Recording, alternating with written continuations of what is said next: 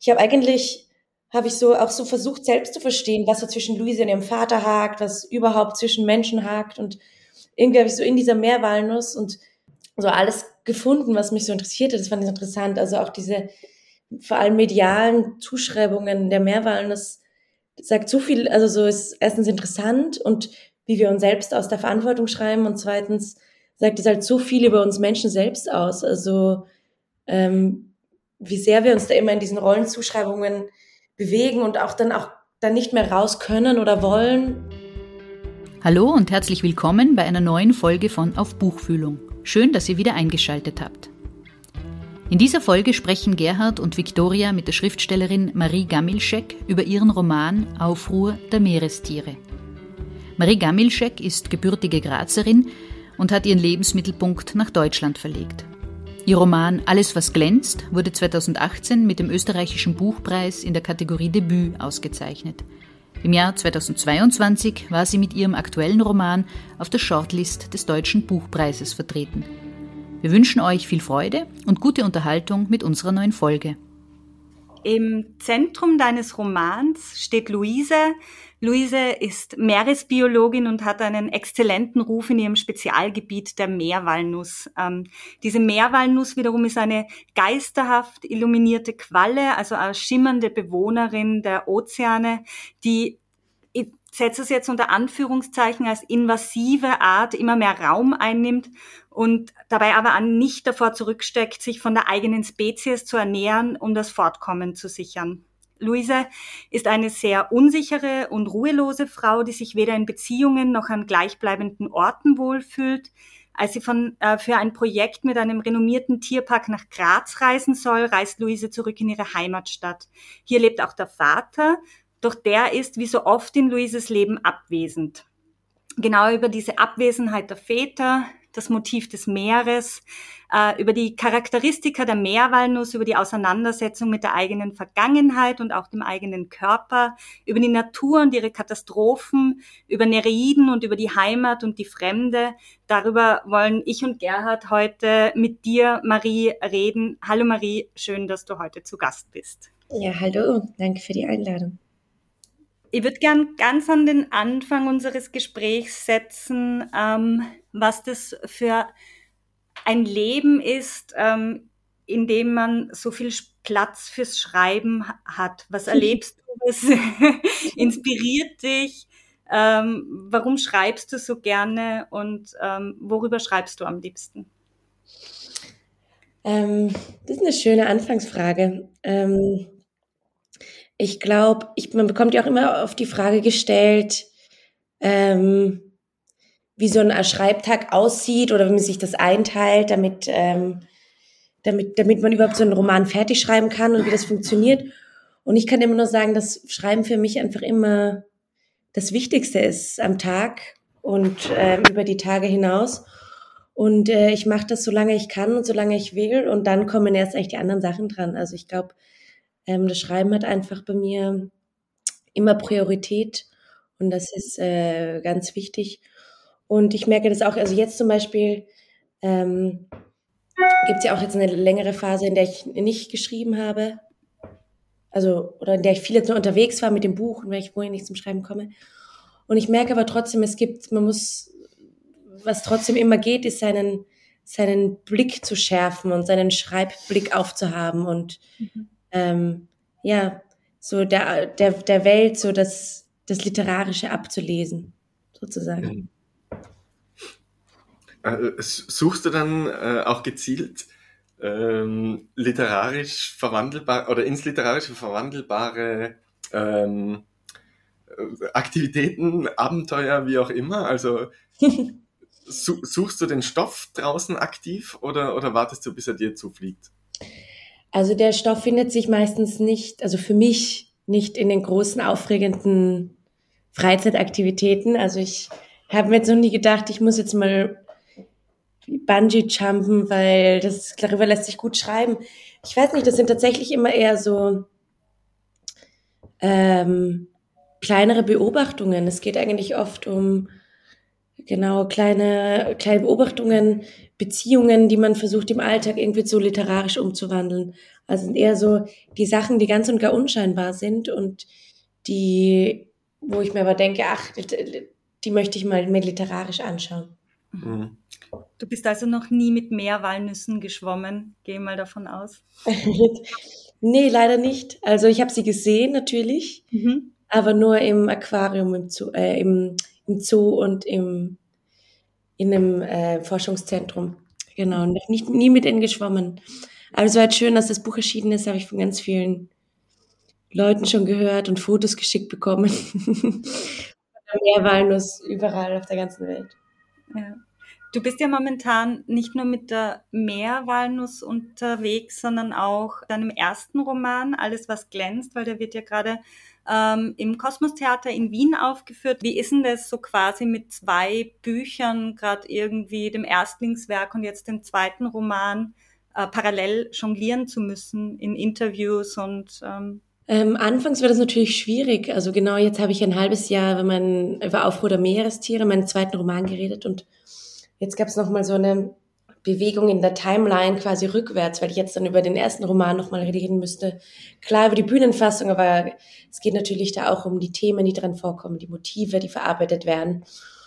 Und ähm, genau, ich hatte eine Weile schon das Gefühl, zwischen dem ersten und dem zweiten Roman festzustecken und dich irgendwie nicht weiter rauszukommen. aber ich hoffe, dass sich das jetzt auch wieder ändern wird.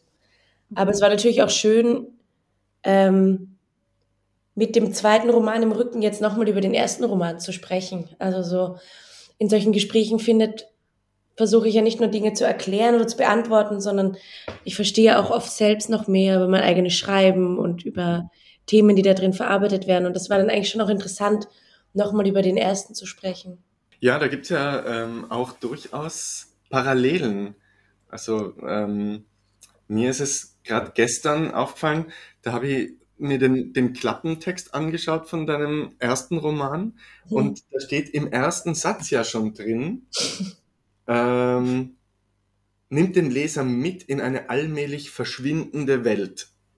Ja, also es ist, dieser erste Satz im Klappentext zeigt ja schon, äh, dass es sowohl im ähm, äh, Alles, was glänzt, als auch in Aufruhr der Meerestiere diese Bedrohung des Verschwindens gibt, mhm. die, die über allem hängt. Ja. Und das finde ich ja auch äh, wirklich mhm. bei, bei Aufruhr der Meerestiere eins vom Spannendsten. Ähm, dieses, dieses Gefühl eben der Bedrohung, der, der nahenden Apokalypse, wenn man so will, die kann im Kleinen oder im Großen stattfinden. Ähm, aber ich glaube, dass das ein Thema ist, das sich auf jeden Fall äh, durchzieht. Mhm. Ja, glaube ich auch. Aber das Lustige ist, dass ich das erst so verstanden habe, tatsächlich erst als jetzt beide Bücher draußen waren. Also während des Schreibprozesses hatte ich das Gefühl, das sind so zwei ganz unterschiedliche Bücher und die haben eigentlich so gar nichts miteinander zu tun. Aber natürlich, man arbeitet da ja auch so intensiv dran und so engmaschig teilweise, dass man natürlich nicht so äh, dass die größeren Zusammenhänge sieht und dann erst in dem Moment, wenn man wieder einen Schritt zurücktritt und Lesungen macht oder das Buch auch zum ersten Mal in der Hand hat, merkt man so, ah, stimmt, also da gibt's thematisch und motivisch einfach sehr viele Verbindungen zwischen den beiden Büchern. Mhm. Aber das ist dann interessant, quasi auch selbst zu lernen, was anscheinend Themen sind im eigenen Schreiben, die bleiben, so unterschiedlich auch, auch vielleicht die Figuren und die Stoffe sein können. Mhm. Und wahrscheinlich auch schwierig dann, wenn man versucht, einen dritten Roman zu schreiben, oder? Dann, dann ist die Frage, äh, bleibe ich jetzt bei meinen Motiven, suche ich mir gezielt was Neues? Äh, inwiefern fühlst du dich jetzt von dir selber da ähm, thematisch in eine Ecke gedrängt? von mir selber in die Ecke gedrängt, ist echt schön. Ähm, eigentlich nicht so, also so ich bin noch nicht, ich muss ja auch zugeben, ich bin noch nicht im, am Schreiben vom dritten Roman, also so ich kann noch nicht sagen, wie sich ob sich wie eine Ecke anfühlt oder eher wie ein, wie ein Gang. Mhm. Aber ähm, ich habe das Gefühl, genau, ich habe das Gefühl, also ich erwarte nicht von mir, dass ich in dieser Ecke bleibe oder dass, dass, ähm, dass es auch von außen erwartet wird. Aber ich weiß, dass es da Themen gibt, die einfach für mich wichtig sind und die sich nicht einfach in ein oder zwei Romanen einfach beantworten lassen und dann ist schon gut, sondern die einfach immer wieder auftauchen werden in unterschiedliche Formen und das ist auch ganz in Ordnung so. Mhm. Ähm, ich habe ja bei meiner Auseinandersetzung auch andere Bücher, die gerade so bei mir auf dem Tisch liegen habe, wie beispielsweise ähm, auf See von Theresia Enzensberger, die wir nächste Woche oder übernächste Woche bei den Europäischen Literaturtagen treffen werden und auch beim Lesen von ähm, Was ich im Wasser sah von Katharina Köller, die so die Monster der Untiefen des Meeres raus äh, projiziert, mir auch immer wieder gedacht, das ist so ein ähm, äh, Thema und das sind Themen und Motive, die gerade AutorInnen unserer Zeit ganz, ganz stark ähm, zu berühren scheinen oder die dieses, also diese, die immer wieder auftauchen, um bei dieser Meeresmotivik zu bleiben und die da sind. Ähm, wie siehst du denn, das leben wir in einer Zeit oder wo, wo solche Themen ganz einfach präsent sind und von ähm, und so präsent sind, dass man gar nicht an ihnen vorbei können als AutorInnen, als Menschen? Hm, ich glaube, die Faszination des Meeres für das Meer in der Literatur, ähm, also für mich, für mich ist schon noch eine Zeit angebrochen und ich glaube, ich sehe das auch bei anderen Autorinnen, wo es Zeit ist, eben die Geschichte nicht nur vom Land zu erzählen, sondern auch zu schauen, okay, wie können wir die vom Wasser und aus dem Wasser erzählen quasi.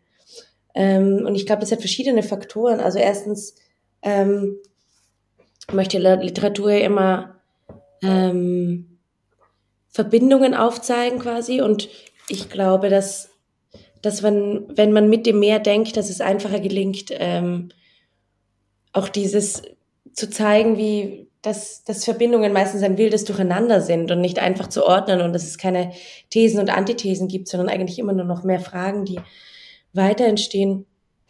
Und eben, wir sind in einer Zeit nicht nur der der globalen Klimakrise, sondern auch in der jedes Jahr sehr viele Menschen auf der Flucht sind und sich immer mehr Menschen auch über das Wasser definieren sozusagen, indem nicht mehr, vielleicht nicht mehr der, der Reisepass unserer Identität bestimmt, sondern die, die Bewegung und der Weg über das Wasser.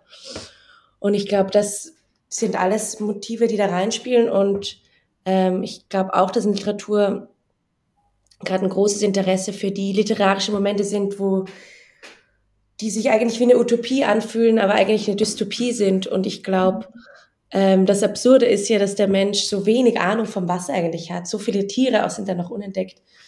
Ähm, und äh, so, so wenig erforscht, als ob uns das irgendwie gar nicht betreffen würde.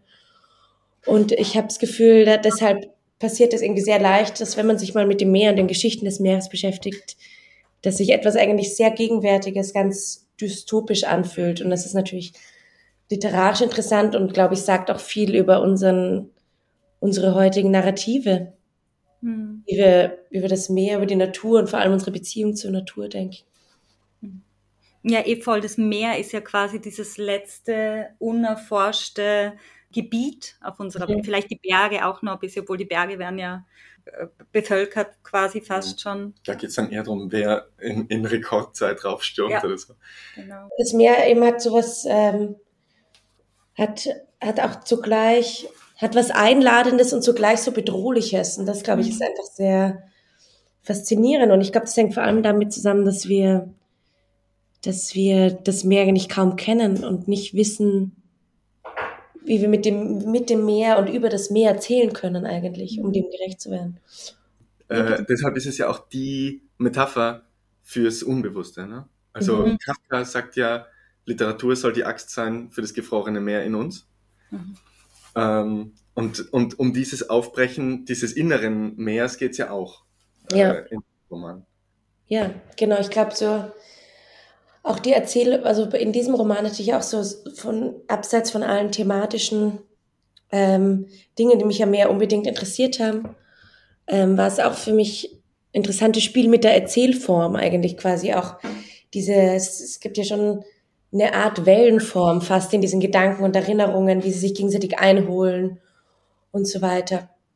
Und das fand ich auch für die Erzählweise des Romans irgendwie interessant, das so auszuprobieren. Nicht hierarchisch übereinander zu stellen oder von A zu B zu C zu erzählen, sondern genau. Ja, e-, eben das habe ich auch ganz, ganz stark empfunden, dieses quasi Form follows Function, so ein bisschen das Meer, das da erzählerisch in deine, in, in, ins Buch hineinschwappt da irgendwie. Und manchmal ist es ganz, ganz manifest, wenn beispielsweise Luise ähm, von diesen Menschenmassen durch die Stadt getrieben wird quasi und wird dann in ein Café geschwemmt oder wird dann irgendwie an, eine, äh, äh, an einen anderen Ort geschwemmt. Also diese Wellenbewegungen und dieses, ähm, ja, als Stilmittel auch zu verwenden, das Meer habe ich ganz spannend gefunden. Genau, Erinnerungen schwappen mir auch ja. so auf. Ja, mhm. genau. Und wichtig war es für mich vor allem, die jetzt auch nicht Genau, nicht nur die quasi so als Wellenbewegung oder als Strom oder als Wasserbewegung quasi zu erzählen, sondern auch die ähm, nicht hierarchisch übereinander zu stellen, wie, also so die Traumebenen quasi, die Traumebenen weniger zählen zu lassen, unter Anführungszeichen, als die, als die Erzählebenen. Also es war mir wichtig eigentlich, dass die beide ihre Gültigkeit haben und Luise sich und Luises Welt sich eigentlich aus all diesen Traumgedanken, Erinnerungs-, Erzählebenen zu gleichen, zu, genau, zu gleichen Teilen zusammensetzt. Mhm. Und es ist ja, äh, ähm, also du lässt ja auch offen, was ist jetzt Traum und was ist jetzt Wirklichkeit. Also da, da ergeben sich natürlich auch ganz unterschiedliche Lesarten teilweise, was man jetzt als Fakt nehmen kann oder was jetzt tatsächlich ein, eine Erinnerung ist. Also das, wie du das gerade gesagt hast, das, das schwappt so übereinander, ja. Mhm. Mhm. Ja, genau, wir haben da nämlich drüber gesprochen.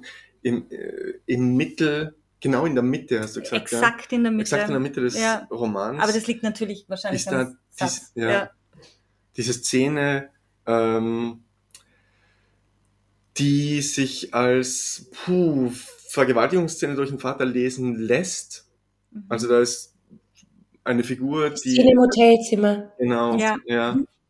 Und da haben wir schon auch drüber gesprochen. Also ich habe es instinktiv eher als äh, Traum äh, gelesen. Mhm. Äh, In einem zweiten Schritt aber durch diese, äh, die, diese dieses Zitat der Mutter, die sagt, du warst ja im Urlaub mit deinem Papa und Luise sagt dann irgendwie, ja, also irgendwie kann man Urlaube mit Kindern vergessen, weil Kinder erinnern sie da nicht mehr dran, es ist rausgeworfenes Geld so quasi. Das hat es dann wieder auf eine ganz andere genau, ist, da, ist das Verdrängung, ist das nur verdrängt, ist das ist da eigentlich ein, ein tieferer Konflikt mit dem Vater da. Dann ist aber natürlich am Ende geht alles in Richtung Versöhnung. Mhm. Das wäre ja dann auch nicht ähm, passend. Ja, da haben wir halt herumgerätselt. Und das ist es ja auch, was es äh, spannend macht. Voll. Das ist genau. nicht für alles so einfache.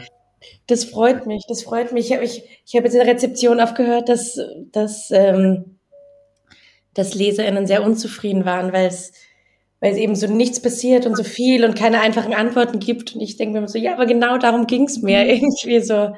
Es ging mir einfach nicht darum, auch so im Verhältnis zwischen Luise und ihrem Vater zum Beispiel so eine große Katastrophe, also es hätte sich auch so einfach lösen lassen, dieser Roman.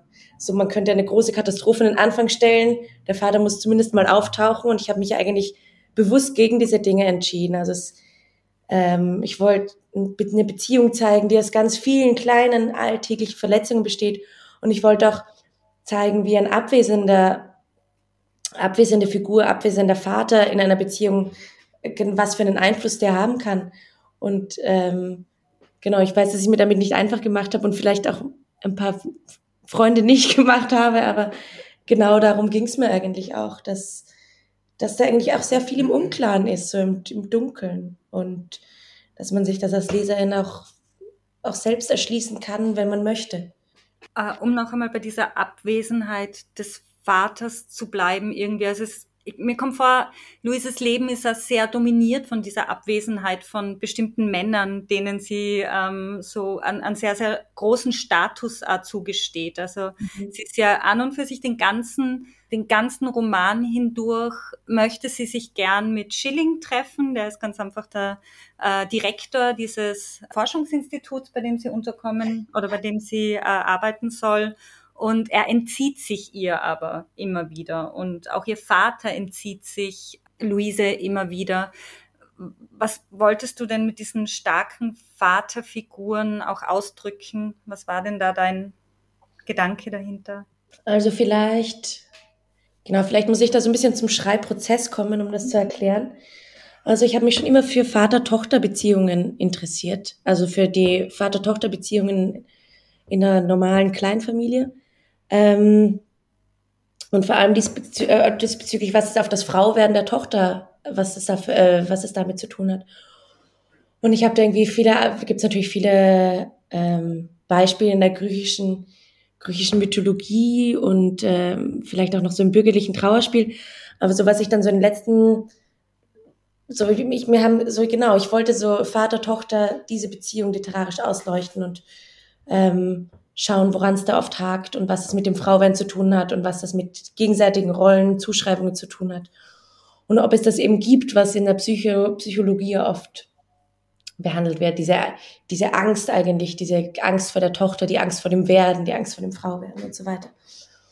Und ähm, je mehr ich mich dem dann so literarisch angenähert habe, dieser Beziehung, habe ich aber auch gemerkt, dass ich Luise eigentlich nicht nur innerhalb dieser Kleinfamilie zeigen möchte, sondern jede, jede Frau, jeder Mensch ist eigentlich von so vielen Vätern, Vaterfiguren ständig umgeben, die, die Normen und Gesetze auf, aufzeigen, in denen wir in denen wir uns bewegen oder zu denen wir uns auf jeden Fall verhalten müssen. Sie auch kommt hier so ein bisschen von Lacan, dieses im Namen des Vaters, so.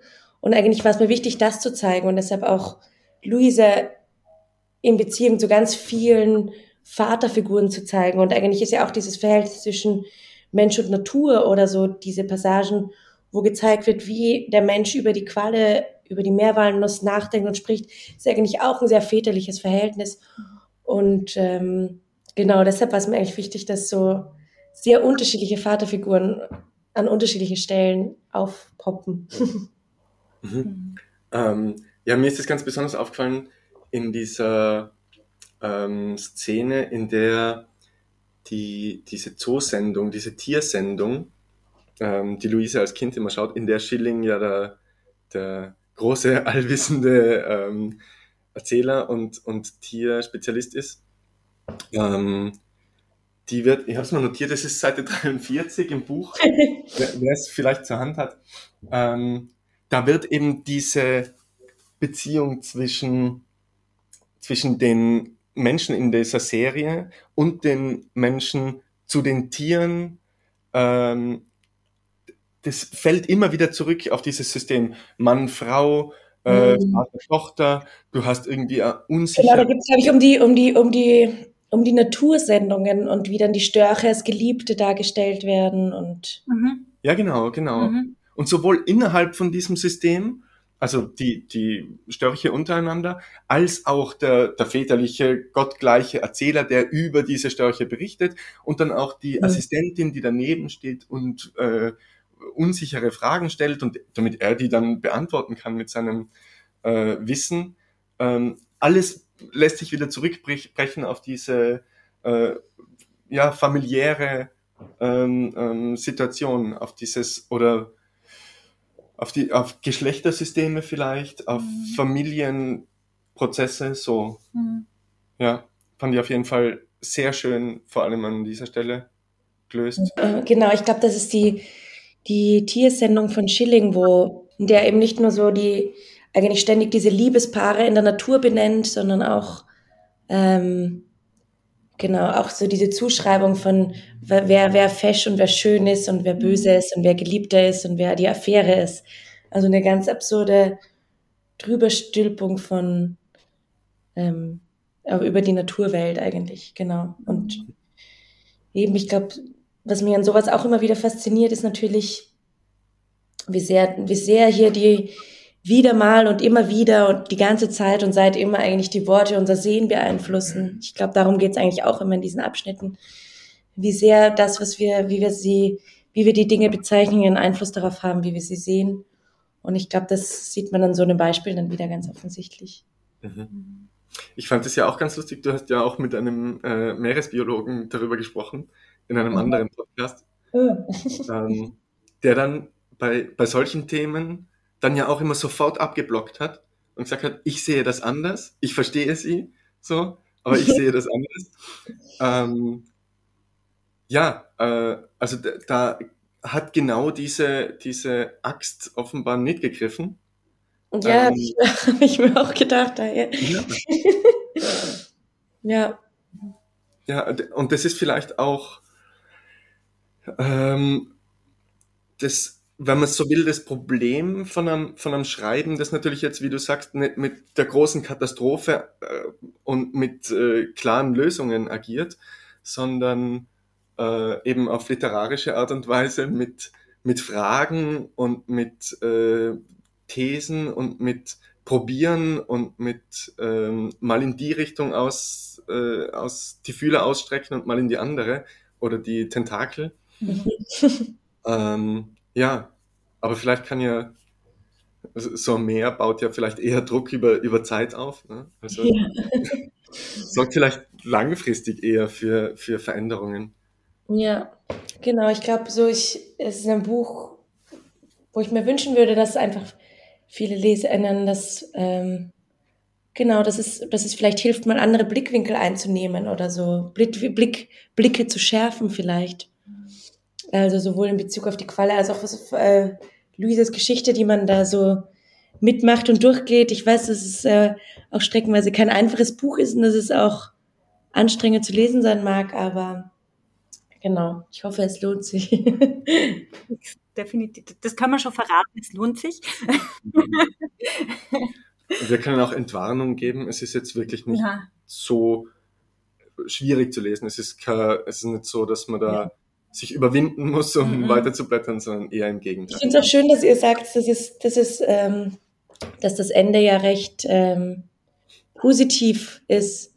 Das habe ich bis jetzt noch nie gehört und ich, und ich finde das Ende immer eigentlich auch recht positiv oder fast schon, genau, ich empfinde es als große Öffnung eigentlich und äh, ich habe oft, ähm, genau, ich habe oft Gegenteiliges gehört, deshalb freue ich mich, dass ihr, dass ihr wie ich da eigentlich schon was Gutes drin seht ja. wie Luise am Ende ist. Für Luise ist es auf jeden Fall positiv, ganz genau. Ähm, ich, ja. Ja? Nein, nein, wenn ja. du noch was zum wir, Ende wir haben, wir haben viel drüber geredet, ja. ob dieses ob Ende positiv oder ja. negativ ist.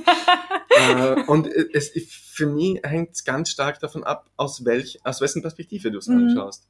Also aus der persönlichen Perspektive von Luise, die, Spoiler, für jeden, der ja, kurz die Ohren zu Pause schalten und skippen. Ja.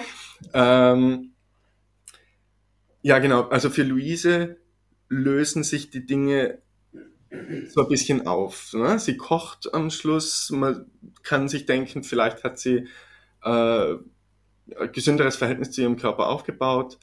Ähm, sie empfängt einen Menschen, für den sie kocht, ob das jetzt Vater, Freund, wer auch immer ist. Mhm. Man weiß es nicht genau. Ähm, aber auf jeden Fall, sie lässt einen Menschen näher an sich heran.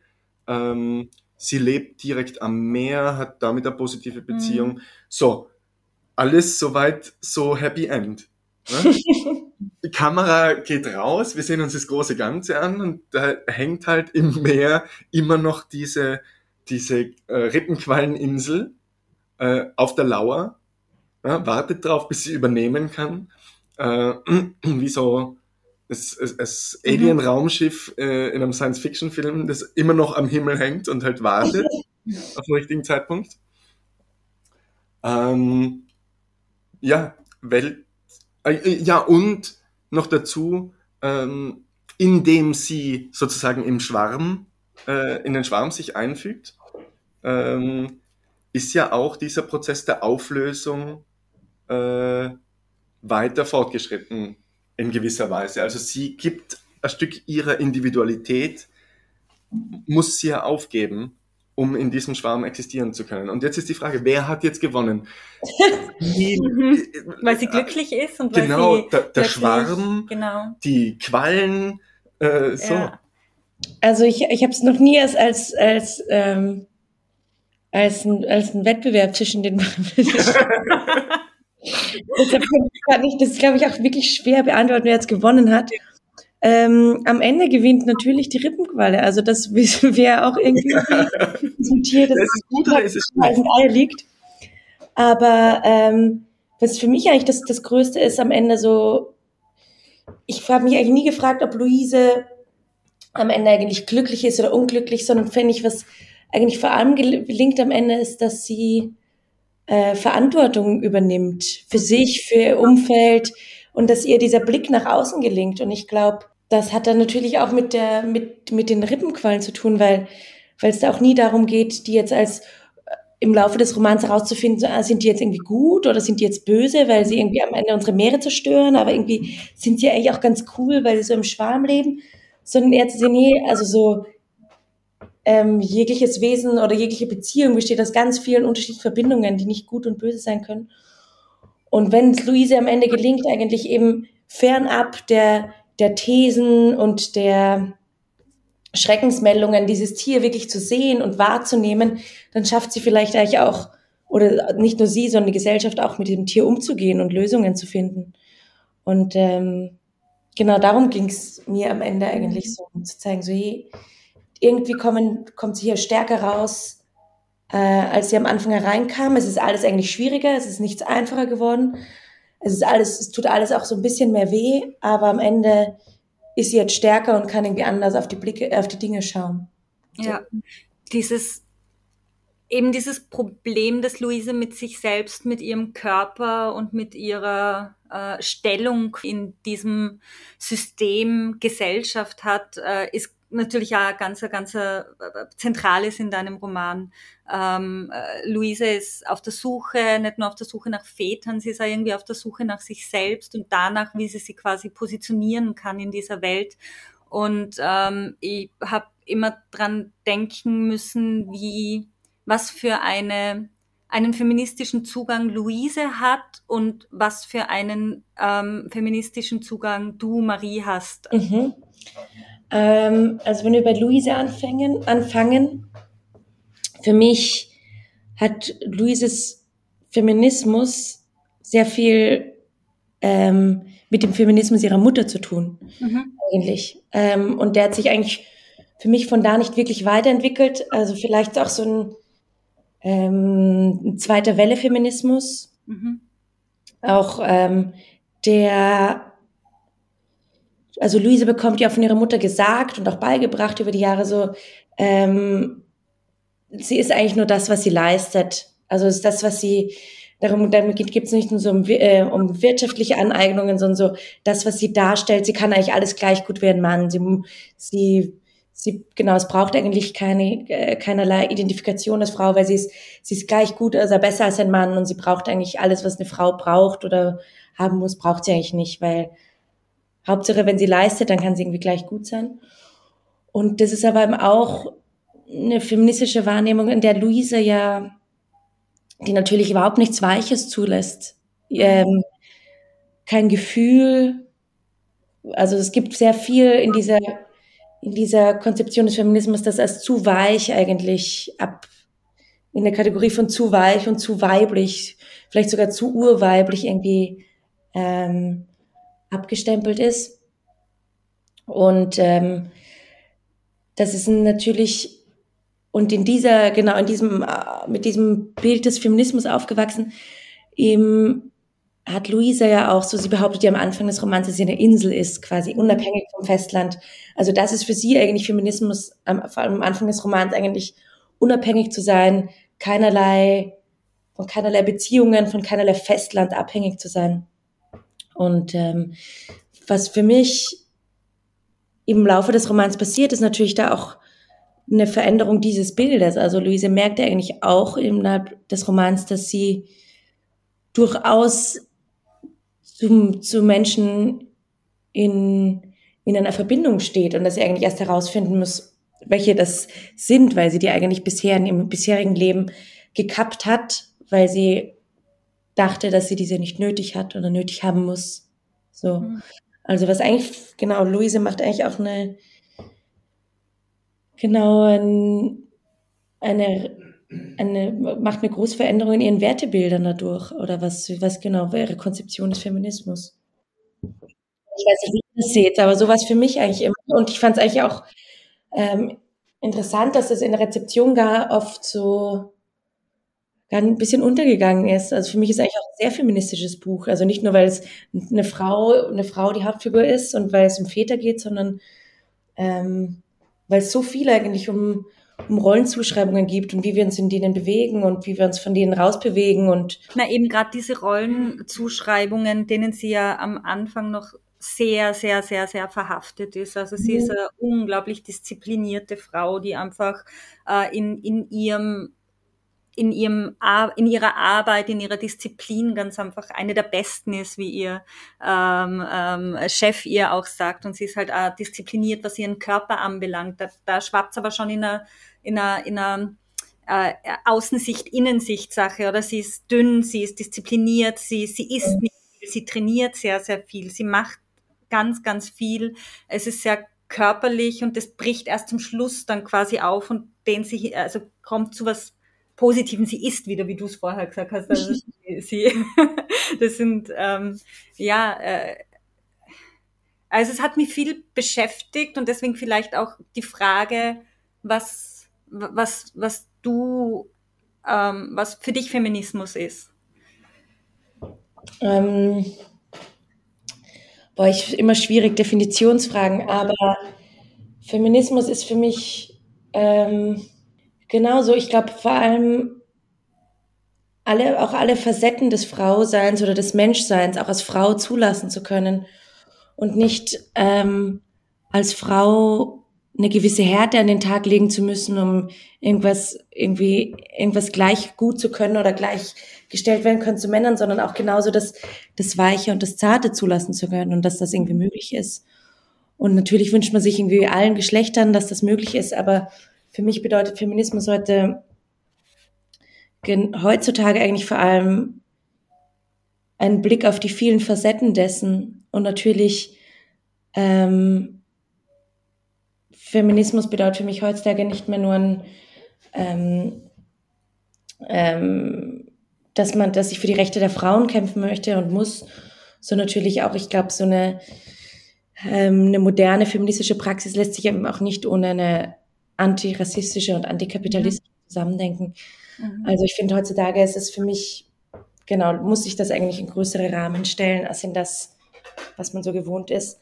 Aber ich habe einfach vor allem gemerkt, wie sehr, also auch in der Recherche des Romans, wie sehr ähm, ähm, gerade in dem sehr bürgerlichen Umfeld, in dem Luise aufgewachsen ist, ähm, ja eigentlich eine sehr bürgerliche Leistungsgesellschaft, in der sie aufgewachsen ist, was für ein veraltetes Bild, äh, mhm. feministisches Bild irgendwie oft ähm, kursiert. Also es geht ja auch ganz viel um Schönheit und was bedeutet eigentlich natürliche Schönheit und was kann eine Frau und was muss eine Frau und also es, es geht auch viel, genau, es geht viel auch Prä Präsentation und Wahrnehmung von außen und das fand ich interessant, weil ich habe gemerkt, dass dann wie viel da eigentlich noch immer ähm, umherschwebt und umher ist. Und auch wenn, genau, dass es keine Bilder sind, mit denen ähm,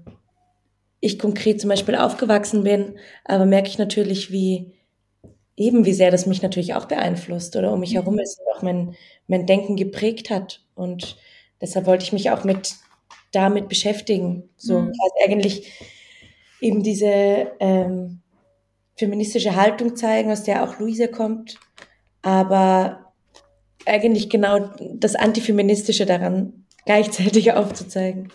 Voll, dass diese halt, also dass dieser Feminismus vielleicht gar keiner mehr ist und so viele noch denken, dass das Feminismus ist, oder? Ja. Ja, genau, genau. Und ähm, genau, so eine ganz interessante Work hard, play hard. Ja wäre, ist ja so, gerade zwischen Louise und ihrer Mutter schwimmt irgendwie so rum. Diese unglaubliche Härte, die die auch an den Tag legen. Mhm. Und, aber eigentlich sind beide ja ähm, geplagt von vielen Sorgen und Ängsten. Und ich glaube, Louises Probleme mit dem, ihrem Körper nähern ja auch daher, dass sie gar keinen Raum hat, sich damit zu beschäftigen, weil das was natürlich total weibliches und dadurch verwerfliches ist, mhm. ähm, wie viel sie Zeit sie über ihren Körper nachdenkt. Und deshalb kommen ja auch diese ganzen Zurechtlegungsprozesse, in denen Luise da drinnen ist. Also sie versucht ja auch ständig so sich zu sagen, warum, ähm, warum sie eigentlich hungert. Also ja auch um so eigentlich um den Kategorien von Zeit und Raum zu entfliehen und so weiter. Aber eigentlich, genau, schafft sie es eigentlich nicht, dorthin zu schauen. Mhm. So. Ja, für mich war so ein ganz zentraler Punkt auch in der Erzählung und in der Entwicklung von Luise, ihr Zusammentreffen mit ihrer Jugendfreundin Leo, mhm. ähm, die quasi auch so einen Markstein in dieser Erzählung einnimmt, die eben für mich viel, viel feministischere Züge oder, oder ähm, Züge einer, einer Frau hat, die im Leben steht und die weiß, was sie will, die ähm, weich ist, die, die offen ist, die liebevoll ist, die eine Familie hat so irgendwie. Und mit der verbringt sie auch, obwohl die Familie hat, eine Tochter hat, einen der ähm, ähm, ausgelassensten äh, Tage, äh, einige der ausgelassensten Tage in diesem Roman, oder? Da passiert äh, ganz viel, ähm, genau, die, da ist eine schöne Symbiose zwischen zwei Frauen ganz einfach da, die so ganz im Gegensatz zu der zu dem Treffen mit ähm, ihrer Mutter steht quasi. Also es sind so zwei ganz konträre Frauenfiguren, ist mir vorkommen, die da in diesem Buch vorkommen und Luise prägen und bewegen auch irgendwie. Genau, also für mich ist das auch ähm, ja fast echt eine Zäsur im Roman, auch genau ja. in der Mitte des Romans. Ein Kapitel, in dem Luise eben, es ist eigentlich dieses Wochenende und in dem Luise eigentlich, eigentlich eine ganz andere, ähm, ganz andere Beziehung und ein ganz anderes, äh, ganz andere Bewegung durch die Welt eigentlich wahrnimmt. Also ähm, Leo ist ja eine sehr gegenwärtige Figur für mich mhm. und äh, nimmt Luise da ja auch mit an diesem Wochenende. Und eigentlich ist so das erste Mal, dass Luise jetzt sehr flapsig dahin gesagt, aber es ist echt das erste Mal, dass sie Nähe erlebt oder zumindest, aber sie erlebt diese Nähe ja auch nur, weil sie die Nähe zulassen kann. Und ähm, aber was Luise ja nicht kann, ist quasi auch zu filtern. Also was so die Meerwalnuss eigentlich kann, indem sie die ganze Zeit Wasser filtert, schafft Luise eigentlich nicht, dass sie hier ähm, auch, auch ihre Gefühle und ihre Umgebung filtern kann. Und so gibt sie sich ja auch, weil das auch so neu ist für Luise, so gibt sie sich ja auch quasi nur in diesem einen Wochenende, gibt sie sich eigentlich total an Leo ab und stürzt deshalb auch danach so ein bisschen, als dieses Wochenende vorbei ist, was für Leo ja natürlich nur ein Wochenende ist, das sie eigentlich sehr oft hat, was natürlich irgendwie schön und aufregend ist. Aber ähm, für Luise ist es eigentlich eine neue Welt, die sie da entdeckt. Ich glaube, ganz viel von dem, äh, was du da ansprichst, betrifft jetzt nicht nur Frauen. Mhm. Also ich glaube, das kann man ja. auch weiter anlegen und sagen, äh, Männer sind genauso, äh, auf denen lastet genauso der gesellschaftliche Druck, sich abzugrenzen von ihrer Umgebung, äh, Gefühle nicht zuzulassen und so weiter. Ähm, und das passt dann ja auch sehr gut in das Gesamtkonzept von Rollenzuschreibungen durch Sprache und gesellschaftliche Normen. Ne? Also mhm. so wie es, ja. Genau, und so, so wie es der Meerwalnuss ja auch ergeht. Genau.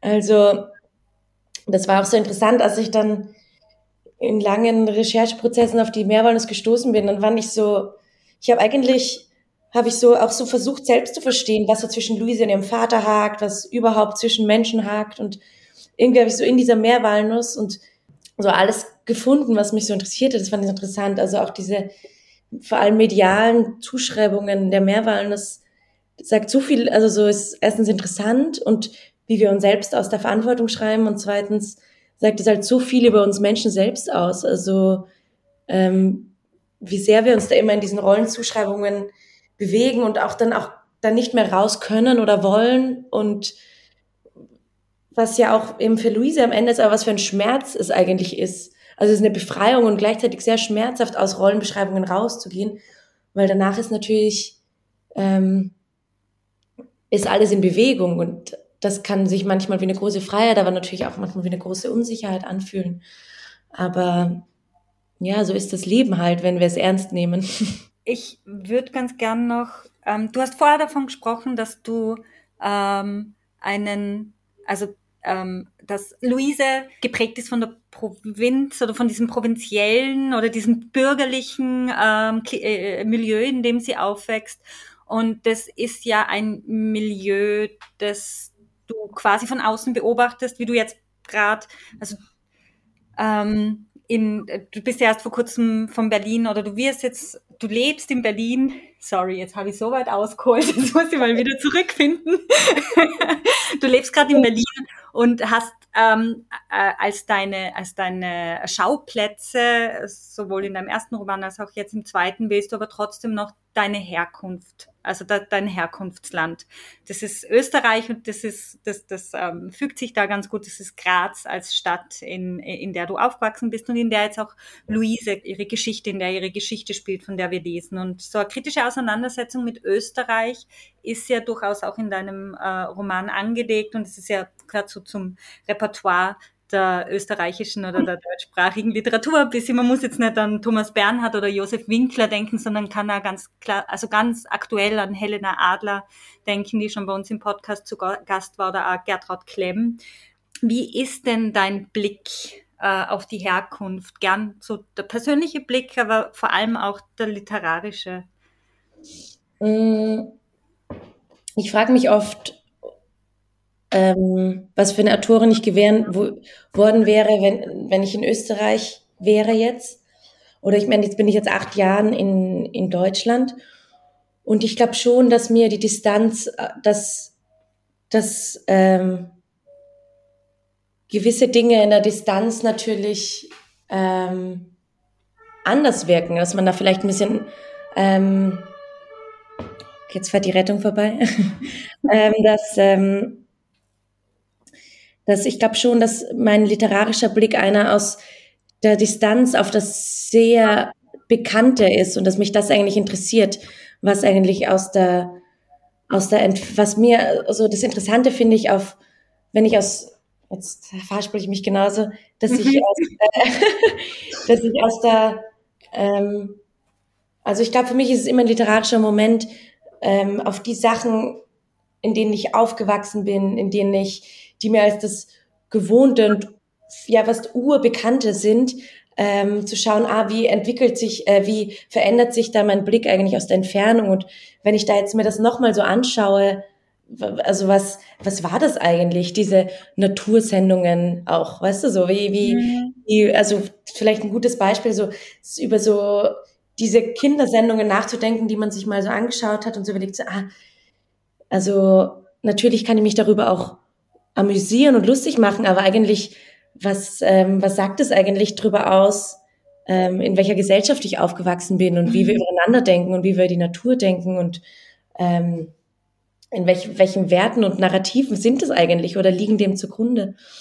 Und ähm, ich glaube, das sind immer Momente, die mich ähm, literarisch reizen, eben zu wissen, da jetzt gerade nicht zu sein oder nicht drin zu stecken, aber auch natürlich mit denen aufgewachsen zu sein und ähm, sich das dann nochmal anzuschauen und irgendwie auch so, ja, in, in Bewegung zu bringen noch einmal. Mhm.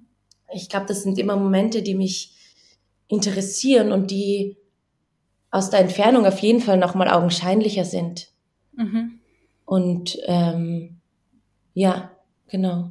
Ich weiß nicht, ob das die Frage beantwortet hat, aber. Ähm, ich fand äh, das Problem von äh, Distanz und Nähe und, und Provinz und äh, dem Blick von außen und das, dann das wieder dort sein hat ja auch deine Protagonistin. Und ich fand das ehrlich gesagt neben der Meerwalnuss, die Welt ist ja offenbar voller wunderbarer Metaphern, die man nur aufspüren muss und mit Sinn aufladen oder die mit Sinn aufgeladen werden. Ich fand das eine der schönsten Metaphern im Buch äh, ganz am Anfang, äh, Juri, glaube ich, schreibt sie an, ob sie Fenchel isst. Mhm. Und sie antwortet, dass sie keine Wurzeln isst. also, sie möchte mit den Wurzeln ja offensichtlich nichts zu tun haben. Mhm. Ähm, genau. Das fand ich sehr Genau, das, da sind ähm, Luise und ich auf jeden Fall, also so, mich haben ja schon die Wurzeln auch interessiert da. Und ich sehe auch eine sehr bewusste Abwehrhaltung, die Luise da natürlich hat. Aber ähm, eben sie ist ja eigentlich in der kompletten Verleugnung. Also es geht ja auch es hat vielleicht auch mit ihrem feministischen Bild oder eben diesem Aufwachsen in der eben, wie gesagt, bürgerlichen Leistungsgesellschaft zu tun, dass sie glaubt, sie kann sich davon eigentlich total lösen und sie ist eigentlich nur mehr das, was sie tut und das, was sie erforscht. Aber ähm, deshalb ist diese Auseinandersetzung oder eben Luise kommt ja in die Wohnung mit diesem abwesenden Vater und merkt eigentlich, dass sie aus diesen ganzen Vaterbeziehungen um sie herum besteht und sie ähm, eigentlich gar nicht, also so, sie auch ein ständiges Austarieren der Beziehungen und der Verbindungen. Und ähm, genau, das ist das eigentlich, was mit Luise dann auch passiert in diesem Roman. Mhm. Mhm. Und es geht gar nicht darum, im Roman dann alles zu verteufeln oder so oder sich da eine Abwehrhaltung zu entwickeln, sondern eigentlich sich so sehr kritisch damit auseinanderzusetzen. Genau, sie müsste ja die Wurzeln einmal in sich aufnehmen und durch sich durchgehen lassen. Also genau, das zeigt ja zum Beispiel auch dieses Bild, ähm, als sie dann einmal auch da durch die Stadt läuft und auf dieses Fest trifft, was natürlich so ein bisschen an das Aufsteigern angelehnt, angelehnt ist. Mhm. Und da geht es eigentlich um das Gleiche wie in diesen, ich, also ich weiß nicht, ob ihr das Aufsteigern kennt, das ist so ein volkstümliches Stadtfest in Graz. Und ich glaube, das kennen wir irgendwie alle von der Auseinandersetzung mit den Orten, von denen wir kommen, so in Sachen aufzuwachsen und ist ganz normal zu finden, wie sich so Städter, wirklich Städter, die äh, keinerlei Verbindung dazu haben, sich so dieses eine Wochenende in in Dirndl und Lederhosen zwängen und einfach extrem viel Bier saufen auf der Straße und das gehört irgendwie so dazu und ist gar nicht so schlimm und dieses große, dieser große Schreck, wenn man einmal da irgendwie so diesen Schritt hinaus gemacht hat, das dann wieder zu sehen und ähm, so schockiert über sich selbst ist, weil man sich eben auch mal in so ein Dirndl gezwängt hat und da dabei war und das war halt einfach so. Mhm. Und irgendwie, ich glaube, es geht auch ständig darum, dem so Luise auch wieder in diese Situation reinzusetzen und zu schauen, okay, wie bewegt sie sich jetzt darin und was passiert dann mit ihr und mhm. ähm, genau, was sagt das irgendwie auch über diese Gesellschaft aus? Mhm. Du hast ja gerade auch quasi in so, also wenn man ähm, in, in ein Dirndl gezwängt, das da heißt Buchpreis oder bist gezwängt worden. Also das ist ja ähm, äh, auch so, so, so kleine Welt in der Welt oder wenn man es kennt, dann weiß man, äh, wie es ist. Wie war denn das für dich? Das ist vielleicht ein doofer Einstieg jetzt. Ja. ja. Das ist ein schöner Vergleich, das Ding. Wie sie, wie sie daher kommen. kommen sie daher. Das Dirndl Buchpreis. Wie war es denn, nominiert zu sein für den Buchpreis? Ähm, also ich hab's, also es ist natürlich eine Bubble. Die ganze Buchwelt mhm. ist eine Bubble, wie ihr wisst, so wie alle überall sich in Bubbles bewegen. Ähm, aber ich habe eigentlich nicht das Dirndl empfunden, muss ich sagen. Nur vielleicht mhm. den, also es fand's, ähm, also ich fand es erstens für das Buch schön, dass es irgendwie nochmal so weiterleben, also es ist im März erschienen, im September kam es Nominierung, dass es einfach nochmal so ein bisschen weiterleben kann und tut auch dadurch. Also es ist ja auch irgendwie, ähm, natürlich, ähm, ich finde, der Buchmarkt konzentriert sich in den letzten Jahren einfach jedes Halbjahr noch viel mehr auf diese zwei, drei Bücher, die in der Saison groß sind und die werden überall besprochen und überall rumgezeigt. Und ähm, da hat Aufruhr der Meerestiere im Frühjahr einfach nicht dazugehört. Mhm. Und es war eigentlich einfach sehr schön, dass es da noch durch nochmal Aufmerksamkeit und dadurch LeserInnen und Auseinandersetzungen gegeben hat. Ähm, und ähm, ich, genau, ich habe mich, ich habe mich eigentlich sehr gefreut. Also es ist eine schöne Anerkennung, die da passiert wird. Also natürlich ist es eine absurde Liste, die dann da ist. Das sind so die 20 Bücher des Jahres und das sind sie dann und alle anderen sind es nicht. Sind natürlich nicht so und schräg, aber ähm, ich habe schon auch ähm, ich habe mich am Anfang, als, das, als der zweite Roman erschienen ist, noch immer so sehr als Debütautorin gefühlt, Debütromanautorin. Und ähm, es hatte schon noch das Gefühl, äh, am Ende das Gefühl, ah, jetzt bin ich vielleicht doch da auch ein bisschen angekommen und darf weitermachen und gehört jetzt dazu und das ist in Ordnung so. Mhm. Ähm, also in dem Moment ist ja leider so, man, ich schreibe so, wenn ich schreibe, denke ich irgendwie so gar nicht daran, was danach passiert oder an den Außen eigentlich, aber natürlich in dem Moment, wo der Roman veröffentlicht wird, wünscht man sich natürlich schon, dass der auch gelesen wird, dass der besprochen wird. Und eben, dass der auch ein eigenes Leben entwickelt, weil er ist, man gibt ihn ja auch so ein bisschen aus der Hand in dem Moment. Und ähm, genau, es war eigentlich schön, dass das dann passiert ist. Ja. Mhm. Hast du von den anderen äh, Longlist-Büchern äh, viel gelesen oder hast du es eher an dir vorbeigehen lassen? Also nein, also ich habe doch einiges. Also Kims Buch habe ich natürlich gelesen. Mhm. Daniela Dröschner, Christine Bilkau, die eine Verlagskollegin ist. Ähm, von Rainer Kaiser Mühlecker. Genau, und von Theresia Enzensberger auch. Also so, doch, doch, auf jeden Fall. Also das Schöne ist ja auch, wenn man, also äh, schräg auch, aber es ist auch schön, dass man die Leute, mit denen man ja so im Halbjahr erscheint, ist ja wie so, fast wie so, wie sagt man dazu, so ein, so ein ganz witziges Klassenjahrgangsgefühl. Also man trifft die Leute immer wieder, man sieht die Bücher ständig, also man ähm, steht ja auch gleichzeitig in so einer ganz lustigen Verbindung dann zu diesen Büchern und Autorinnen auch. Und any favorites? Oh, wie von, von diesen Büchern? Mhm. Ähm, Weiß ich nicht. Also ich würde jetzt kein Favorite, nee, ich würde jetzt kein Favorite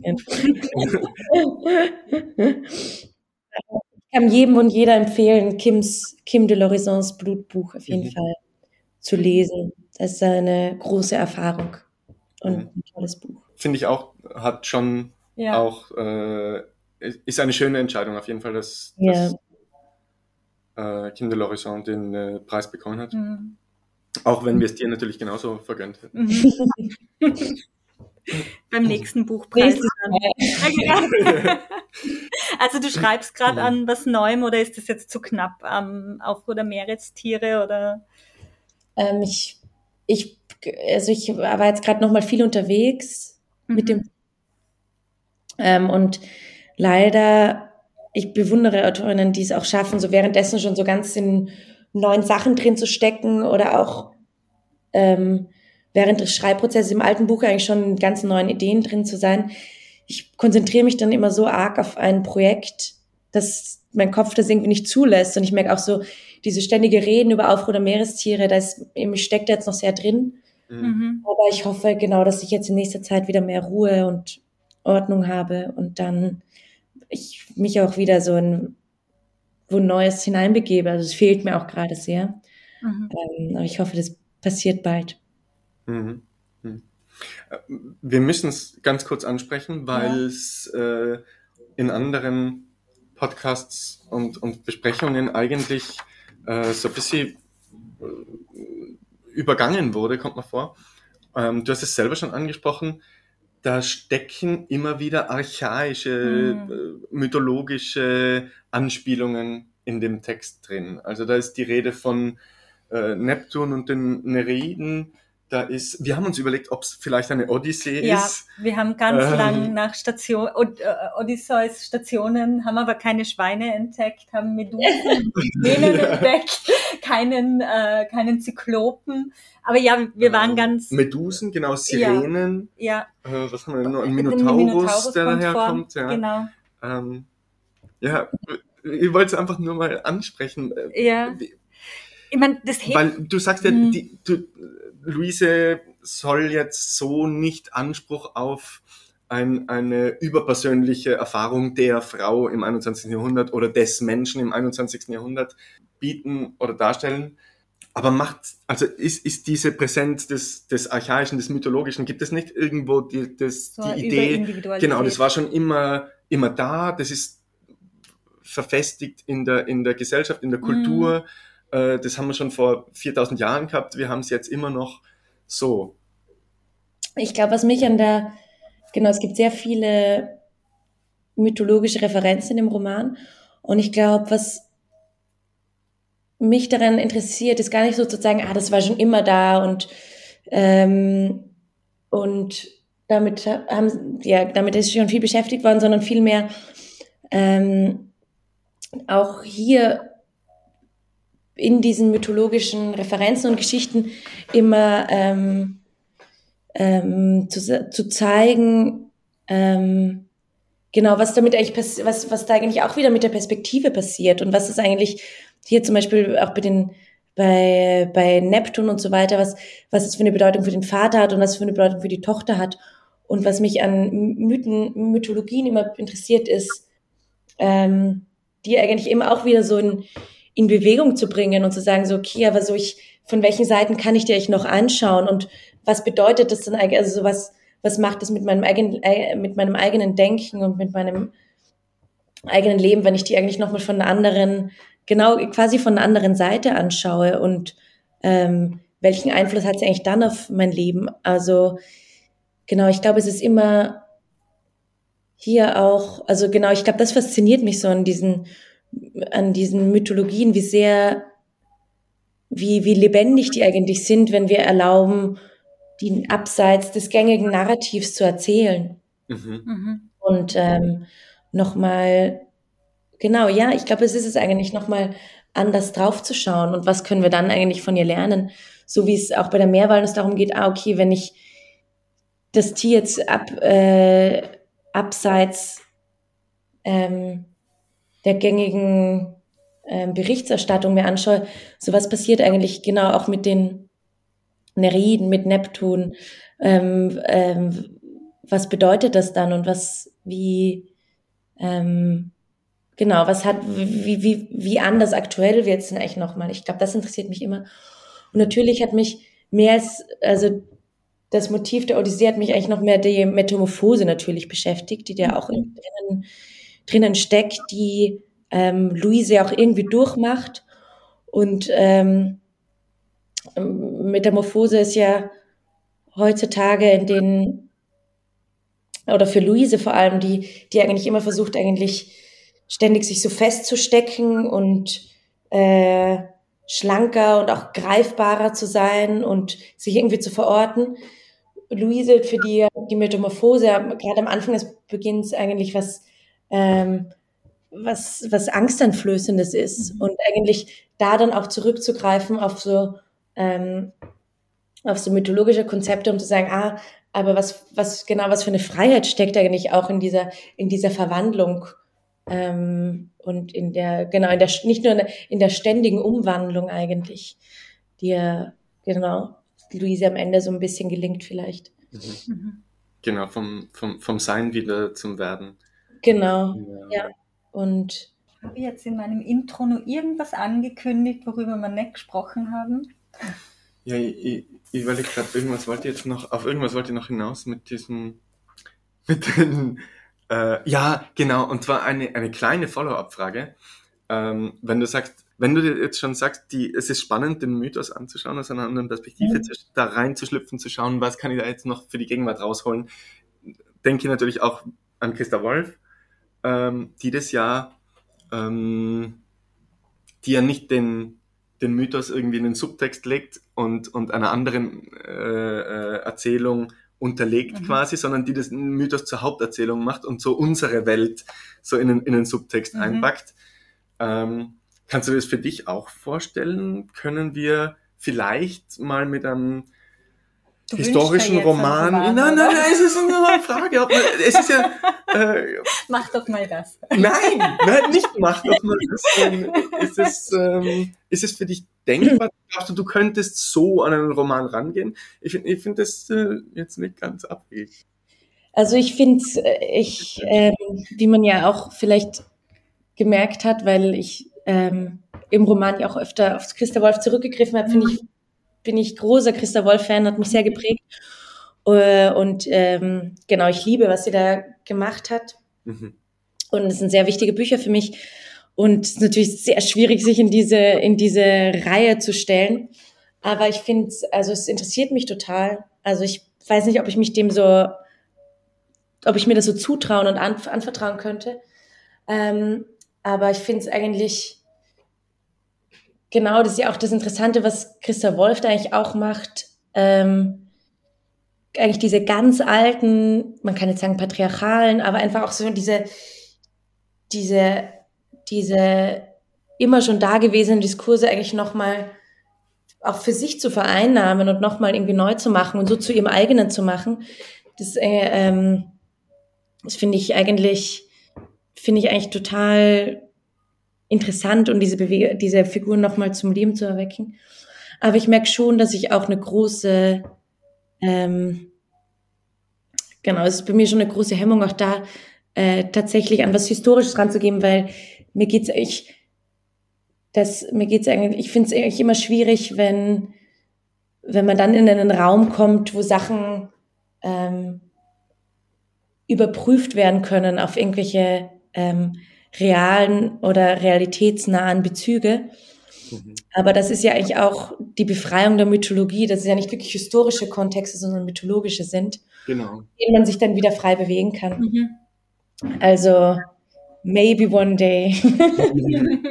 ja, das passiert ja im Mythos ständig, dass äh, antiker Autor A schreibt, äh, XY ist der Sohn von äh, diesem und jenem Gott und antiker Autor B schreibt, äh, nein, es ist eigentlich aus dem, aus dem Kopf geschlüpft von einer ja, Nuss.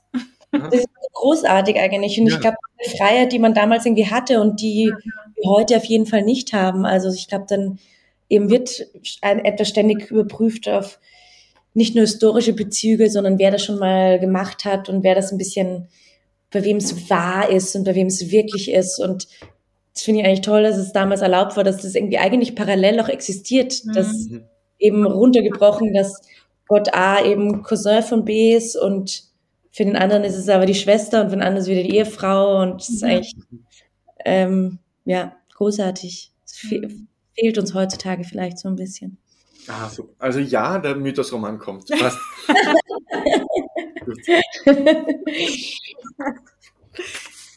ähm, bevor man dich jetzt tatsächlich, ähm, also bevor wir dieses Gespräch mit dir jetzt tatsächlich beenden, du haben wir, ja, voll, haben wir nur zehn Fragen, die man ganz kurz beantworten kann. Also wir machen okay. das immer am Schluss so Fragen, da tauchen Dinge auf, die wir schon besprochen haben, aber manche sind vielleicht da ganz neu. Ähm, und manchmal sind es nicht zehn, sondern vier oder Manchmal sind es elf oder vier oder fünf, genau. ähm, ich fange mal an. Ich glaube, die erste, keine Ahnung, ich frage sie mal, ist ja wurscht, ich habe mir irgendwas ja. dabei gedacht. Liest du noch österreichische Zeitungen? Ja. Falter oder Standard? Ähm, Gerade eher Standard, aber weil der auch online mhm. kostenlos zur Verfügung steht. also ich würde sagen, prinzipiell Standard, aber es gibt einfach, wie wir alle wissen, großartige Falterrecherchen. Mhm. Und die lese ich natürlich auch. Achso, ja. Äh, ja, Zoo oder Naturpark? Ich glaube, die Frage ist relativ. Zoo oder Naturpark? Mhm. Äh, am liebsten Natur, wenn mhm. es sie noch gibt irgendwo. Ähm, Skifahren oder Schwimmen? Uff, Schwimmen. Schwimmen. Also ich fahre extrem gerne Ski, aber meine letzten Erfahrungen waren so desaströs, wenn man da am Lift zieht und diese braunen Flächen unter einem. Also es mhm. kann also so nicht nur aus ökologischem Sinne, aber man, es ist auch schwierig, das heutzutage noch zu machen. Wir haben gar nicht über die Lawine gesprochen, gell? Das müssen wir ah, beim nächsten ja, Gespräch ja. machen. Ja. ja, vielleicht wird es ja Lawinen. Ja. Hm. Ähm, ich über, überspringen. Ja. Ähm, also es sind nicht wirklich Gegensätze an sich, aber Lacan oder Foucault? Ähm. Hm. Es steckt beides drin. Ja, ich weiß, deshalb kann ich auch gar nicht antworten. Ähm, aber ich entscheide mich jetzt für Foucault. Ja, okay, gemacht. Ja. ähm, müssen wir uns die Meerwalnuss als glückliche Rippenqualle vorstellen? ähm, ja, ja. Ja, Alle anderen innen, können wir innen, auslassen. Innen durch. durch. Alles andere ist schon beantwortet. Genau. Äh, Marie, vielen, vielen Dank für dieses großartige Gespräch. Wir haben extrem viel Spaß gehabt dabei. Wir haben extrem viel ja. Freude gehabt über deinen Roman. Ja, danke für die Beschäftigung damit. Es war sehr, sehr schön. Freut uns sehr. Dankeschön. Ja. Schön, dass ihr auch heute wieder auf Buchfühlung gehört habt. In unserer nächsten Folge sprechen wir übrigens mit der Büchnerpreisträgerin Felicitas Hoppe. Um diese und keine andere unserer Folgen zu verpassen, empfehlen wir euch, unseren Podcast zu abonnieren. Empfehlt uns auch sehr gerne weiter und bewertet unseren Podcast auf euren Podcatchern. Das hilft uns und unserer Arbeit enorm.